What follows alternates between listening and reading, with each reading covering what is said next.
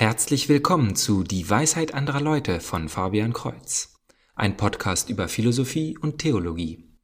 In Episode 36 geht es um die Feier der heiligen Messe oder auch die Liturgie.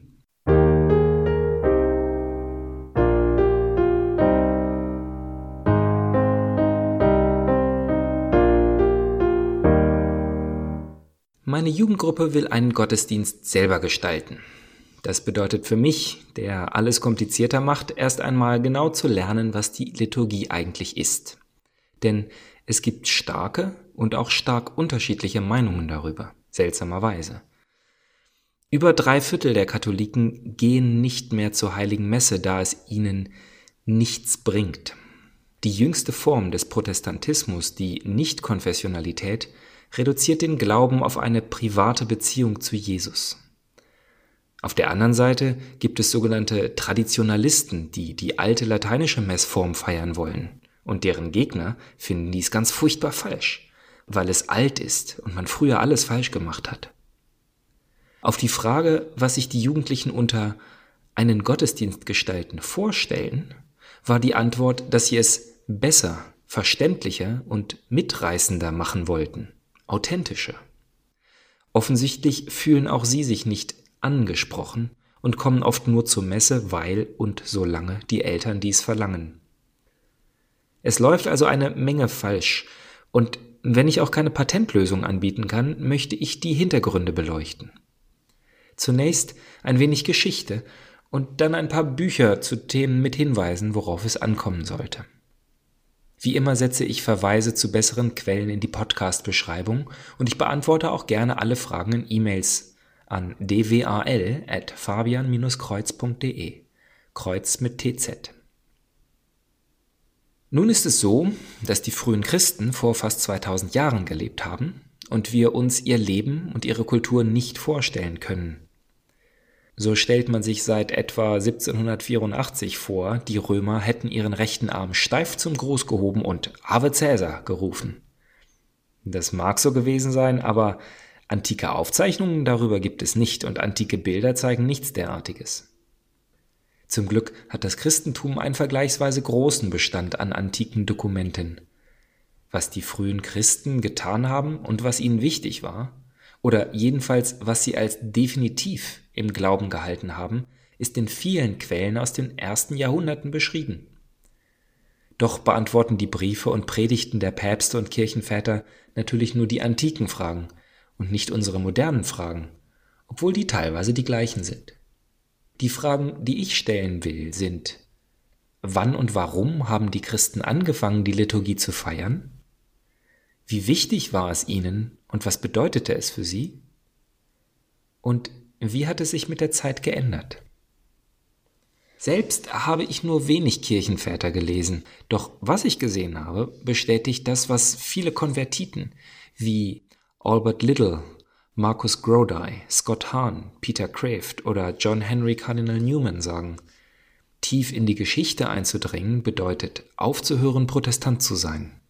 Sie hatten angefangen, die Schriften der Kirchenväter zu lesen, um zu beweisen, dass die katholische Kirche im Mittelalter lauter unnützes Zeug erfunden hat und die ersten Christen eher wie die Protestanten waren. Vielerlei Dokumente aber zeigen, wie grundlegend die Dankfeier auf Griechisch Eucharistia oder das Brechen des Brotes schon für die Christen des ersten Jahrhunderts war.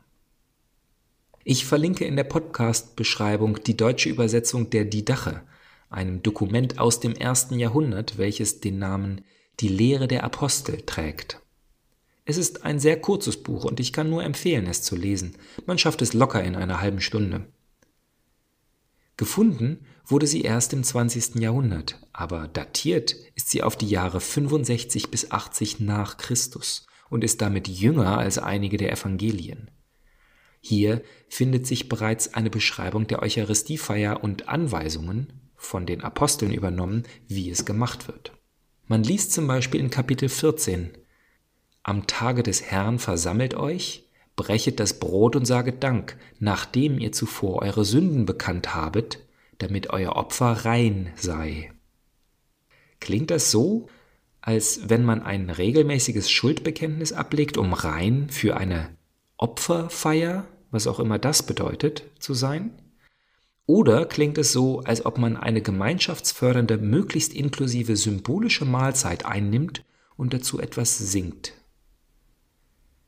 Viele andere Dokumente stellen heraus, wie wichtig es den frühen Christen war, sich zu treffen und nach Jesu Worten zu seinem Gedächtnis das Brot zu brechen.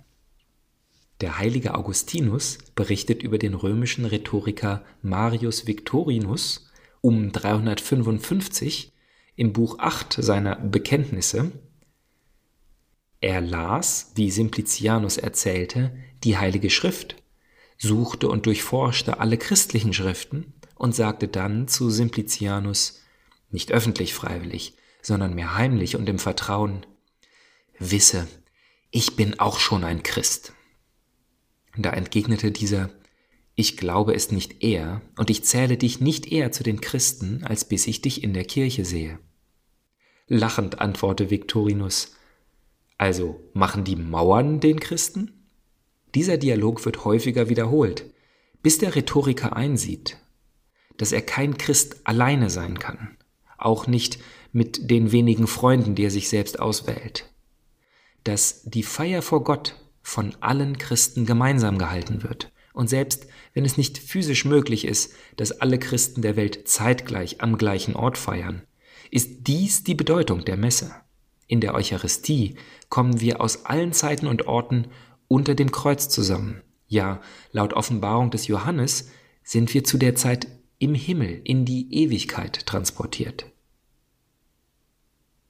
Lateinisch als Liturgiesprache wurde schon recht früh, vielleicht Ende des zweiten Jahrhunderts in Rom verwendet und ersetzte nach und nach das Griechische.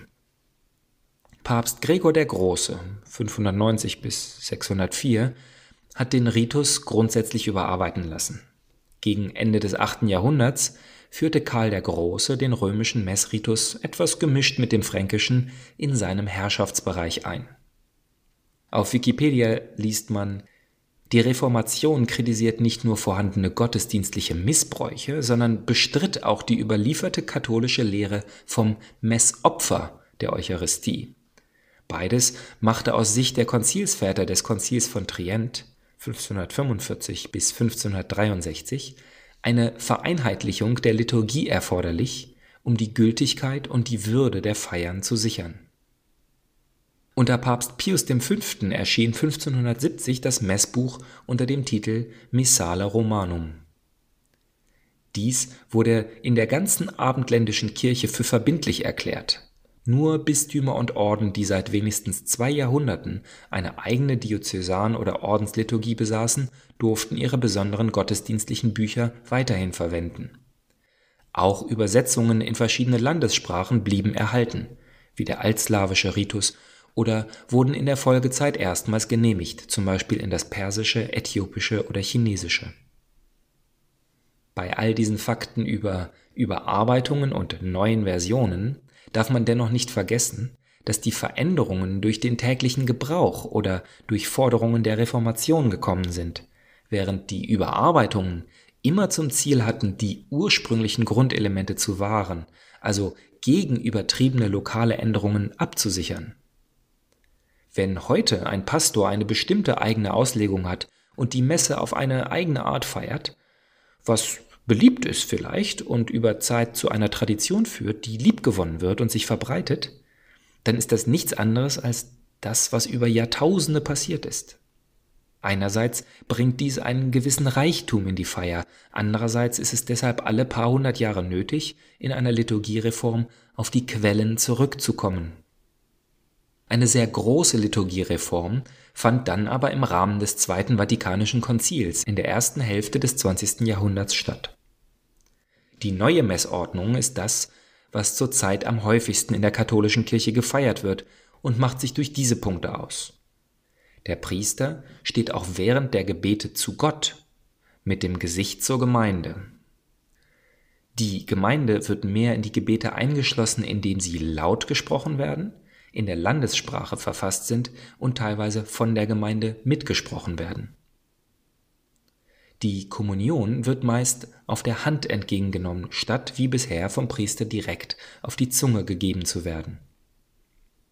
Nach Ansicht aller, der Kritiker und der Befürworter, war die Zeit nach der Liturgiereform absolut chaotisch.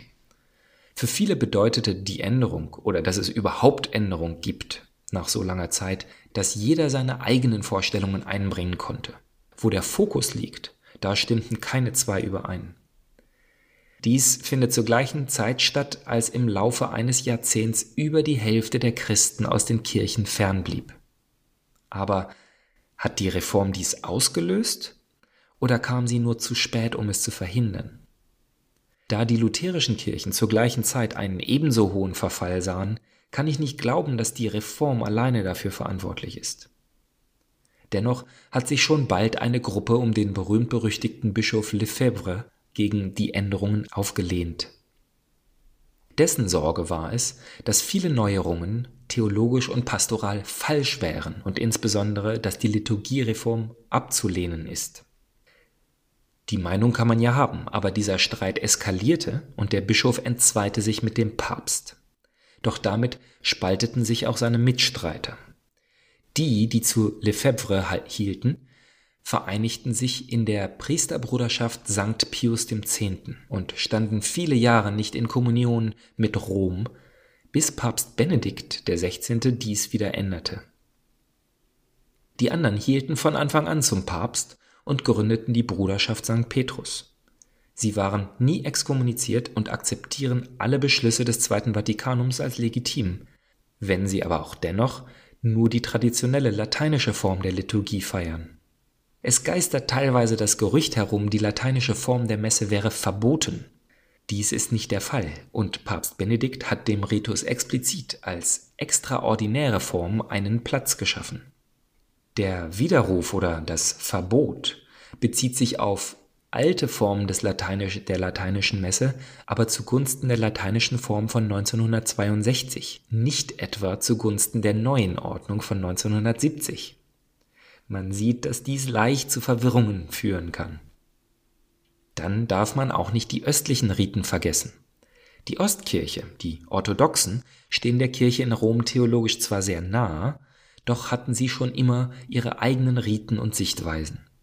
Heute gibt es jene östlichen Kirchen, die eine Einigung mit der Kirche in Rom gefunden haben, also in voller Kommunion mit dem Papst stehen, und dennoch ihren eigenen Ritus, zum Beispiel den byzantinischen Ritus nach dem Kirchenvater Chrysostomus überliefert, feiern. Und die alten Riten haben einen eigenen Charme. Die neue Messordnung fordert sehr viel vom Priester, so dass es mehr auf die Fähigkeiten der Person ankommt. Um dies zu fördern, sind die Regeln nicht so strikt und detailliert wie in alten Riten, was aber dazu führt, dass lokale Ideen und schlechte Umsetzung die ursprüngliche Bedeutung für viele Gemeindemitglieder verschleiern. Und entgegen der Hoffnung des Konzils führt die Hinwendung des Priesters zur Gemeinde automatisch dazu, dass der Priester von vielen als Hauptdarsteller gesehen wird und die Gemeinde trotzdem nur Zuschauerschaft ist, statt aktiv Teilnehmende. In ihren exotischen und strikten Riten sind die alten Liturgien besser darin, die Erfahrung der Messe vom Alltag abzuheben, das Profane vom Heiligen zu trennen. Doch ist der Mensch von heute noch in der Lage, den Sinn im stillen Gebet der alten Riten zu verstehen? Wir sind also in der Neuzeit angekommen und ich habe schon einige Probleme genannt. Definitiv sind die Ziele der Liturgiereform in der praktischen Umsetzung nicht erreicht worden. Da ich selbst nach dem Zweiten Vatikanum aufgewachsen bin und nur die neue Messordnung kennengelernt habe, bin ich nicht kompetent zu erklären, was schiefgelaufen ist und was geändert werden muss. Doch als intellektuell ausgerichtete Person suche ich zu verstehen, sowohl was der alte Ritus bietet, als auch was die liturgische Bewegung erreichen wollte. Dazu lese ich verschiedene Bücher, die ich nun kurz vorstellen will. Auf Anfrage per E-Mail an dwal.fabian-kreuz.de gehe ich gerne tiefer auf eines davon ein. Als erstes habe ich die englische Übersetzung eines italienischen Buches gelesen. The Spiritual Meaning of the Liturgy von Goffredo Boselli. Es ist anstrengend zu lesen und behauptet viel, ohne meiner Meinung nach ausreichend zu erklären. Dennoch habe ich einige interessante Gedankenansätze bekommen. Es betont nochmal, dass die Versammlung des ganzen Volkes essentieller Teil der Liturgie und des christlichen Lebens ist. Dies ist illustriert am Buch Esra im Alten Testament, als das Volk Gottes zusammengerufen wurde, um aus der Tora zu lesen. Also schon das Kommen zur Kirche selber ist sakramental. Zweitens, oft hört man, gerade aus den traditionellen Lagern, wie zentral die Eucharistie in der katholischen Messe ist. Und das hat eben mit diesem Opfer zu tun, das schon in der Didache erwähnt wird, aber von, der, von den Reformatoren abgelehnt wurde. Boselli betont aber auch die Schriftlesung als zweite oder eher erste Hälfte. Und wir Menschen sind ja auch Mischwesen, die aus Körper und Geist bestehen. Die Messfeier nährt den Geist mit dem gehörten Wort und den Körper mit dem gegessenen Wort Gottes. Beides ist wichtig. Drittens, speziell über die Präsentation der Gaben ist viel geschrieben, dass sie im besten Fall von der Gemeinde präsentiert wird. Wir, die christliche Kirche, geben also einen Teil von unserer Arbeit, den wir durch Gottes Gnade bekommen haben, dem Priester, der es Gott zurückschenkt, damit dieser sie uns verwandelt wieder zurückschenkt. Und dieses Hin- und Herschenken ist, was Gott ist. Also indem wir es tun, erfahren wir, wie Gott ist. Als nächstes habe ich Romano Guardinis Vom Geist der Liturgie gelesen. Guardini hatte einen sehr starken Einfluss auf die Liturgiereform und dieses Buch im Speziellen gilt als Programm für die Liturgiebewegung. Er ist übrigens in Deutschland aufgewachsen und hat Deutsch geschrieben, auch wenn sein Name italienisch klingt. Ich hatte zunächst nicht viel von dem alten Mann mit Brille auf dem Umschlag erwartet. Und tatsächlich erklärt er leider nicht die spirituelle Bedeutung der Liturgie. Trotzdem kann ich das Buch nur empfehlen. Mehrfach beschreibt er einen essentiellen Aspekt als Mittelweg und dann die beiden Extreme, zu viel oder zu wenig und wie sie von den Menschen erfahren werden. So erklärt er zum Beispiel sehr gut, was es mit Gefühlen im Gottesdienst auf sich hat, was die Jugendlichen mit mitreißender und sich angesprochen fühlen meinten. Er erklärt, wo die Gefahren darin liegen, auf der einen Seite mit zusammengebissenen Zähnen alles für Jesus zu ertragen und auf der anderen Seite ein wohliges Gefühl zu erwarten und die Qualität des Gottesdienstes an diesem Gefühl zu messen. Tatsächlich gibt es ähnliche Rituale in unserem täglichen sozialen Zusammenleben wie das Händeschütteln, das Grüßen mit guten Tag und Bitte und Danke, und all diese Formen ermöglichen ein soziales Zusammenleben von Menschen, die auf der einen Seite viel emotionaler sind und sofort umarmen wollten und küssen wollten, und andere, die reservierter sind und Schwierigkeiten haben, überhaupt ihre Hand auszustrecken. Die Rituale, sowohl in unserem sozialen Zusammenleben als auch in der Liturgie, sind akzeptabel für beide Arten von Menschen. Das letzte Kapitel schließlich ist die totale Bombe. Ich musste das Buch alle paar Sätze hinlegen und darüber nachsinnen. Leider ist es theologisch deutlich dichter und geht von mehr Grundlagen aus als mein Podcast. Deshalb werde ich es nur auf direkte Anfrage vorlesen. Ich hatte vor kurzem auch die Gelegenheit, noch einmal an einer lateinischen Messe teilzunehmen und bin dadurch in Kontakt mit der Bruderschaft St. Petrus gekommen. Pater Martin Ramm erklärt die Messe in großem Detail in einem kleinen Büchlein zum Altare Gottes will ich treten. Dies ist kostenlos im Internet zu lesen, der Link dazu wie immer in der Podcast-Beschreibung und damit für jeden meiner Zuhörer ein guter Startpunkt, um mehr Details zu lernen. Es erklärt viele Gesten und Riten, vor allem mit Referenzen in der Bibel. Doch ist auch dies eine Sprache, die man erst einmal lernen muss.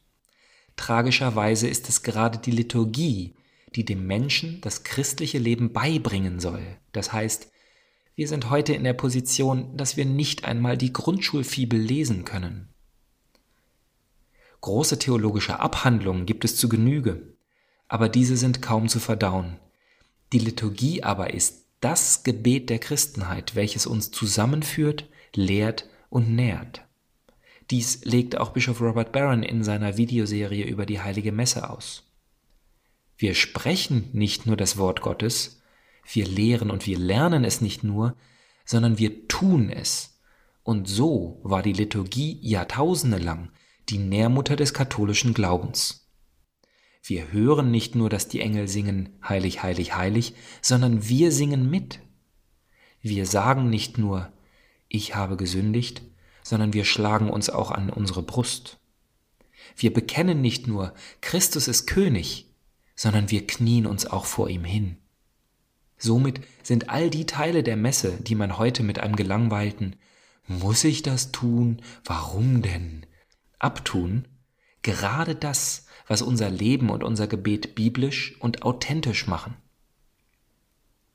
Das Dokument Lumen Gentium des Zweiten Vatikanischen Konzils nennt die Teilnahme am eucharistischen Opfer Quelle und Höhepunkt des ganzen christlichen Lebens.